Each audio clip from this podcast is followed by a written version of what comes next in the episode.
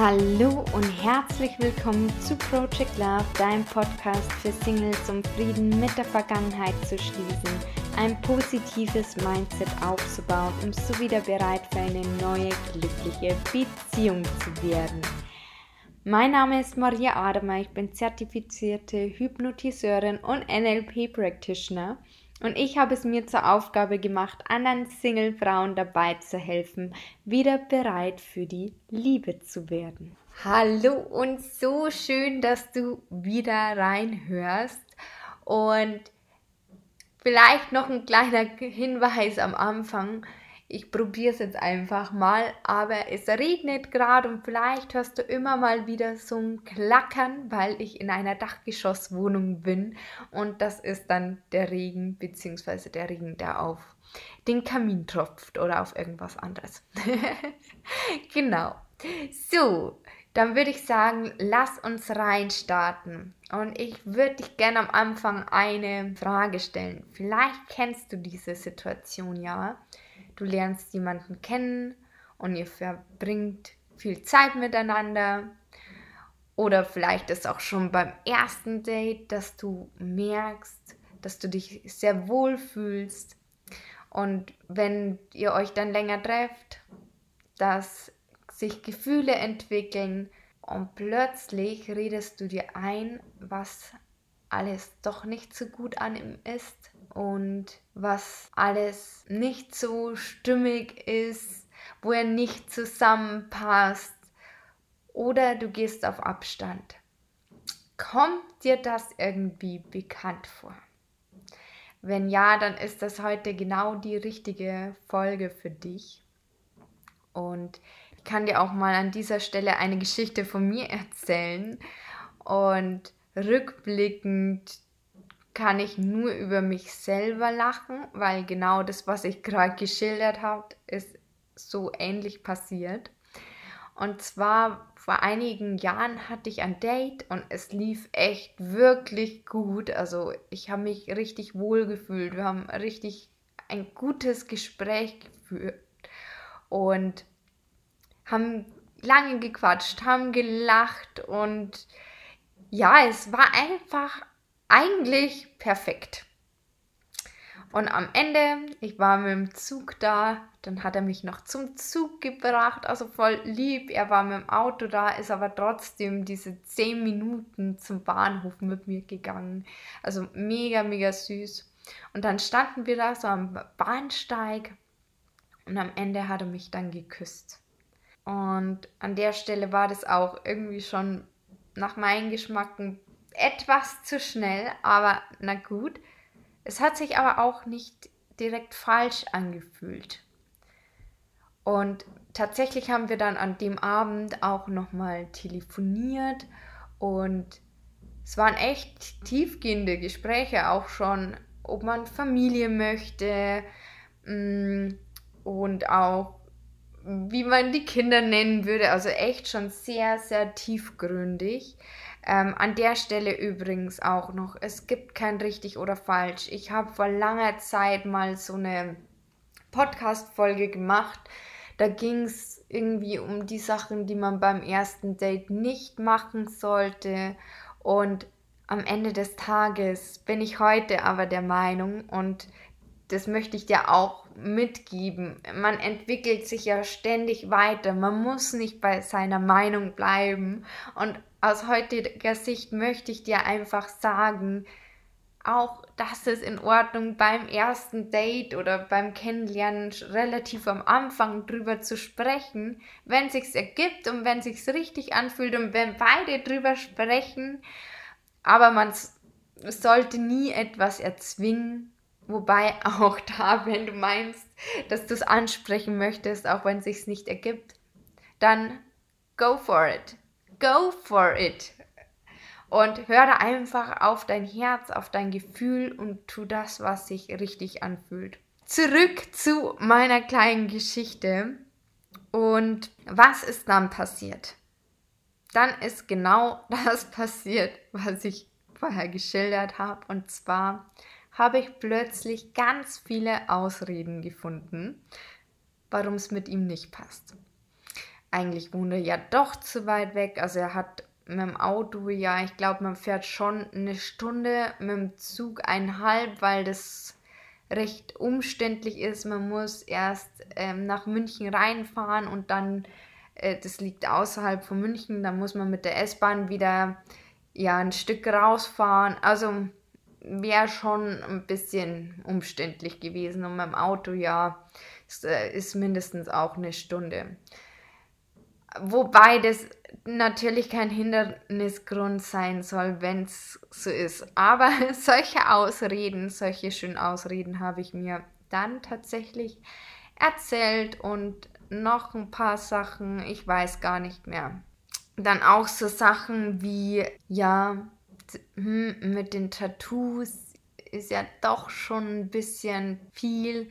Und es ist echt so, dass ich, es ist echt so, man muss Tattoos, glaube ich, schon mögen, aber am Ende des Tages, wenn es nicht zu übertrieben ist und es nur an dem scheitert, eigentlich sollte es kein Ausschlusskriterium sein. Es sei denn, es passt generell halt nicht. Aber wenn der Rest passt, warum denn dann nicht? Und am Ende muss jeder selber wissen, aber generell sind ja Tattoos erstmal nichts Schlechtes, sondern der Mensch hat sich halt einfach dazu entschieden, sich Farbe auf seinen Körper stechen zu lassen. Also, ja, du weißt, was ich meine. Aber es ist wirklich so, dass das im Endeffekt ja vielleicht erstmal kein Ausschlusskriterium sein sollte weil vielleicht passt es ja doch und vielleicht verpasst man dadurch ja den Traumpartner. Man weiß ja nie. Aber manchen steht es ja auch total gut. Aber egal, lass uns nicht über Tattoos sprechen. Das ist, glaube ich, ein Thema für sich und da hat jeder seine eigene Meinung. Aber was ich dir mitgeben möchte, sei es jetzt, dass ein Tattoo ist oder dass irgendwas anderes ist, wie zum Beispiel letztes Mal hat mir, genau, ich spreche gerade mit ein paar Follower, äh, einfach um die Inhalte noch zu verbessern, mehr auf euch anzupassen, das so nur by the way, wenn du was dazu beitragen möchtest, dann schreib mir gerne, vielleicht telefonieren wir ja dann auch. Auf alle Fälle haben mir die erzählt, dass eine Freundin total wichtig ist, dass der Typ 1,90 ist. Aber auch das ist ja so eine Sache, oder dass er braune Haare haben muss. Aber dann verpasse ich halt ganz, ganz viele Chancen, wo der Traumpartner dabei sein könnte. Und ich muss euch sagen, ich habe schon so oft mir gedacht, boah, das ist eigentlich gar nicht mein Typ. Und dann lernt man einen Menschen besser kennen und dann hat der so bestimmte Charakterzüge und auf einmal ist der mega attraktiv. Aber man muss denjenigen halt erst besser kennenlernen. Auch wenn man ihn am Anfang aussortieren würde, kann er sich doch als der Traummann herausstellen. Deswegen sortiere nicht zu schnell aus. Das an der Stelle. Ähm, ja, weiter im Text. Sorry für das Abschweifen das musste jetzt kurz raus anscheinend. Jedenfalls war die Geschichte dann so, um sie zu Ende zu erzählen, dass ich ihm dann geschrieben habe, dass mir alles etwas zu schnell geht, weil mir ging es damals halt einfach zu schnell. Das war alles schon so, wow, von jetzt auf gleich, okay, rast man in eine Beziehung gefühlt. Und ich habe einfach nur geschrieben, dass mir ein bisschen zu schnell geht das hat er wohl sehr persönlich genommen und hat nicht mehr zurückgeschrieben. Ich habe mich tatsächlich sehr oft gefragt, wenn ich nicht damals aus Angst gehandelt hätte, sondern ihn einfach noch besser kennengelernt hätte. Was wäre dann geworden? Wäre ich jetzt mit ihm zusammen oder nicht? Oder keine Ahnung. Ich weiß es nicht, aber ich frage mich oft, was wäre, wenn da das geklappt hätte. Und an dieser Stelle möchte ich dir sagen, dass es nicht die Angst vor einer Beziehung oder der Liebe ist, vor der wir Angst haben. Vor der haben wir keine Angst, sondern in den meisten Fällen, und ich traue mich sogar zu wagen, immer zu sagen, dass wir, beziehungsweise nie zu sagen, dass wir nie Angst haben vor der Beziehung oder der Liebe, sondern wir haben die Angst, wieder verletzt zu werden oder etwas Geliebtes wieder zu verlieren. Woher kommt die Angst? Die Angst kommt oft daher, dass wir halt einfach schon oftmals die Erfahrung gemacht haben, dass wir oft verletzt worden sind oder dass wir ja verlassen worden sind, dass wir vielleicht betrogen worden sind. Und es muss nicht unbedingt zwingend sein, dass diese Angst in dein aus deinem Beziehungsleben ist mit einem Partner, sondern auch hier kann es immer sein, dass es schon in der Kindheit entstanden ist, diese Angst. Vielleicht hat der Vater einen schon ganz früh verlassen, dich und deine Familie. Dann ist ja da schon im Endeffekt jemand Geliebtes gegangen und hat dich, als Kind sieht man sehr oft so, im Stich gelassen. Daher kann es kommen. Kann aber natürlich auch aus den Beziehungen sein, ähm, mit dem Partner, ganz klar. Und was auch sein kann, das ist auch nicht zwingend die Angst ist, den Partner zu verlieren, sondern vielleicht auch was anderes. Nämlich kann auch sein, die, die Angst zu haben, die Freiheit zu verlieren weil du vielleicht die Erfahrung gemacht hast, dass du in einer Beziehung eingeschränkt wurdest oder du hast dein Leben auf den Partner ausgerichtet, Hobbys und Freunde vernachlässigt und als er dann weg war, war automatisch auch dein ganzes Leben weg, weil er den Mittelpunkt weil er der Mittelpunkt in deinem Leben war. Und das kann genauso gut sein. Aber weißt du was? Ich möchte jetzt radikal ehrlich zu dir sein es war nicht seine Schuld, sondern du hast damals die Entscheidung getroffen, dein Leben für ihn aufzugeben und das Leben nach ihm auszurichten. Ist erstmal hart, sich das einzugestehen, aber am Ende des Tages ist es so. Und übrigens war es bei mir sehr ähnlich. Ich habe echt meine Freunde vernachlässigt. Ich habe viele Hobbys vernachlässigt. Also ich habe schon noch Hobbys gehabt, aber vor allem bei meinen Freunden, die habe ich damals krass vernachlässigt, weil ich mein Leben auf ihn ausgerichtet habe.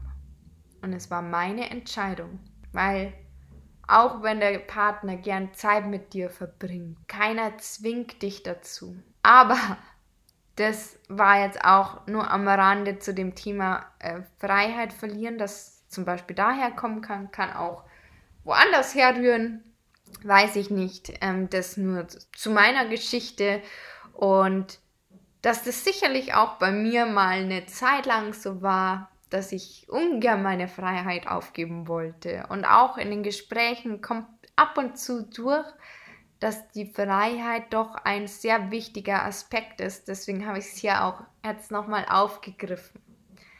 Aber um aufs Thema zurückzukommen.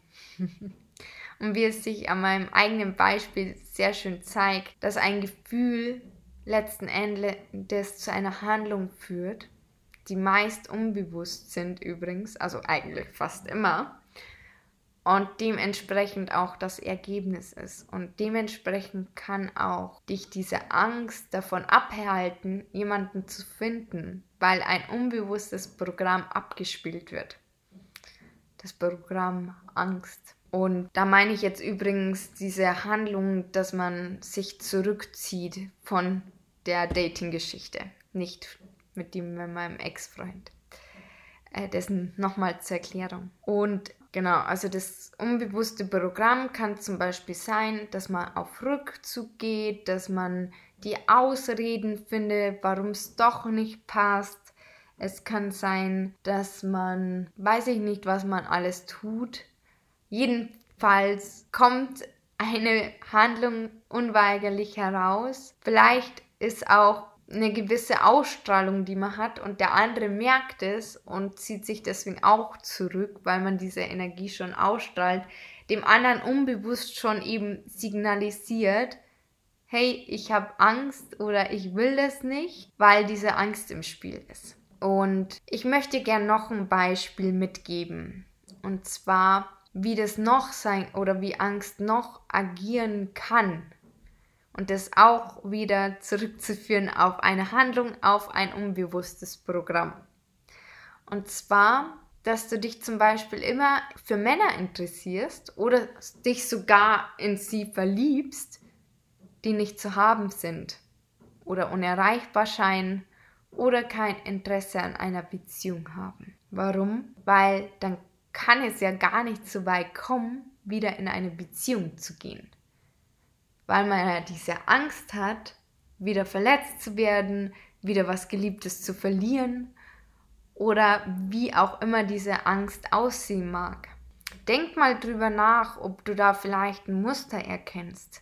Entweder in dem, wie du dich verhältst beim Dating, findest du vielleicht auch schnell diese Ausreden, ziehst du dich vielleicht schnell zurück oder verliebst du dich vielleicht oder interessierst dich für Männer, die kein Interesse haben oder vielleicht erkennst du auch irgendeine andere Verhaltensweise, die du immer und immer wieder machst und die dann zum gleichen Ergebnis führen. Und was hier der erste Schritt ist, wie in fast allem, um auch etwas gegen diese Angst tun zu können, ist sich erstmal bewusst zu werden, dass man diese Angst überhaupt hat und dann zu erkennen, woran man sie festmacht. Also oft ist es nicht mal dieses Gefühl der Angst, also weißt schon, wenn man jetzt irgendwie ja Angst hat, wenn man draußen allein im Dunkeln ist, äh, dieses Warnsignal Angst, sondern ich kann das gar nicht beschreiben, aber ich glaube, du weißt, was ich meine das ist nicht so eine krasse Angst, sondern auf eine andere Art und Weise eine Angst. Ich hoffe, du weißt, was ich meine. Und die macht sich dann eben oftmals durch diese Handlungen eher bemerkbar. Und da ist auch ein wichtiger Schritt, diese Angst anzunehmen und zu akzeptieren. Und frag dich auch gerne mal, wovor hast du denn eigentlich überhaupt Angst? Weil die Beziehung oder die Liebe ist es ja wahrscheinlich nicht. Und jetzt habe ich ja schon einige Beispiele genannt, vielleicht erkennst du dich da ja dran wieder. Dann kannst du dich noch fragen, was wäre das Schlimmste, was passieren könnte, wenn du die Liebe zulässt. Und wenn wir uns der Angst schon bewusst sind, ist ja schon mal ein ganz, ganz großer Schritt passiert. Weil dann kannst du nämlich auch bewusst dich für die Liebe entscheiden und es anders machen und anders handeln. Oder zumindest versuchen, diese Muster zu durchbrechen. Und dich daran zu erinnern, ah, Moment, ich finde gerade wieder Ausreden. Da spricht wohl meine Angst aus mir. Betrachten wir das Ganze doch mal aus einer anderen Perspektive, wenn ich aus Liebe handeln würde oder wenn ich in Liebe bei mir bin, sähe es dann genauso aus oder anders? Oder wenn du wieder merkst, ah, okay, jetzt bin ich gerade im Rückzug, woran liegt es denn? Ist es meine Angst? Oder weil ich mich irgendwie echt unwohl fühle?